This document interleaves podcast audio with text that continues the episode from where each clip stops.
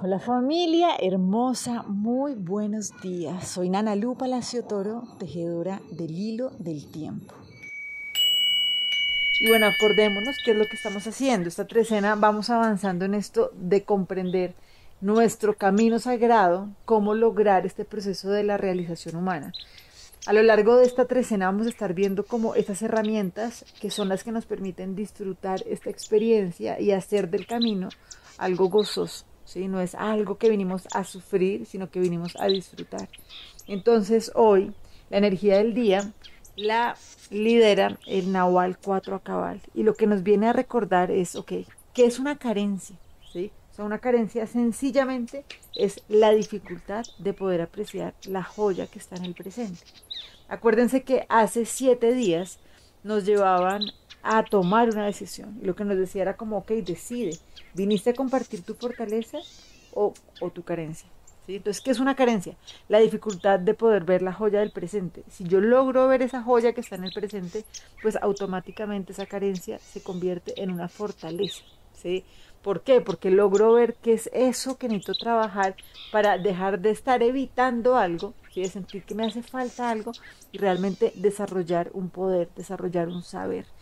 Entonces, algo fundamental hoy es que el Nahualito 4 a cabal nos viene a recordar que la experiencia de la vida es un juego, ¿sí? donde nos estamos moviendo en esta polaridad constantemente, pero que sabernos mover en esta dinámica es lo que nos genera un verdadero equilibrio, ¿cierto? Entonces, aquí pensamos en esta imagen que hace unos días hablábamos, ¿no? Es como cuando alguien está jugando estos videojuegos donde realmente como llegar a ese nivel más alto de dificultad, pues no se vuelve algo que no es deseoso, que no es deseable. Realmente claro que queremos llegar a ese nivel porque nos estamos preparando día tras día ¿cierto? Desarrollando una fortaleza y sencillamente sabemos que llegar a ese momento no es algo terrible, sino es una fortaleza que ya sabemos que la tenemos porque la hemos venido entrenando. Y eso es lo que sucede cuando aprendemos a transformar nuestras carencias en fortalezas. Sabemos que cualquier reto que nos ponga la vida de frente, sencillamente es esa posibilidad para comprender cómo ponemos en acción esa maestría, esa destreza ¿cierto? De transformar las dificultades en oportunidades. Entonces, para poder lograr hacer esta transformación de nuestras carencias en fortalezas, hoy vamos a trabajar con la lección del curso de milagros, donde lo que vamos a repetir a lo largo del día es lo siguiente. Dice, el conflicto no existe, pues mi voluntad es la tuya. El curso de milagros nos invita hoy a hacer esta oración así muy profundo que dice, Padre, qué absurdo creer que tu hijo podía causarse sufrimiento a sí mismo. ¿Cómo iba él a poder planear su condenación sin que se le hubiera provisto de un camino seguro que lo condujese a su liberación? Me amas, Padre, y nunca habrías podido dejarme en la desolación para morir en un mundo de dolor y de crueldad. ¿Cómo pude jamás pensar que el amor se había abandonado a sí mismo?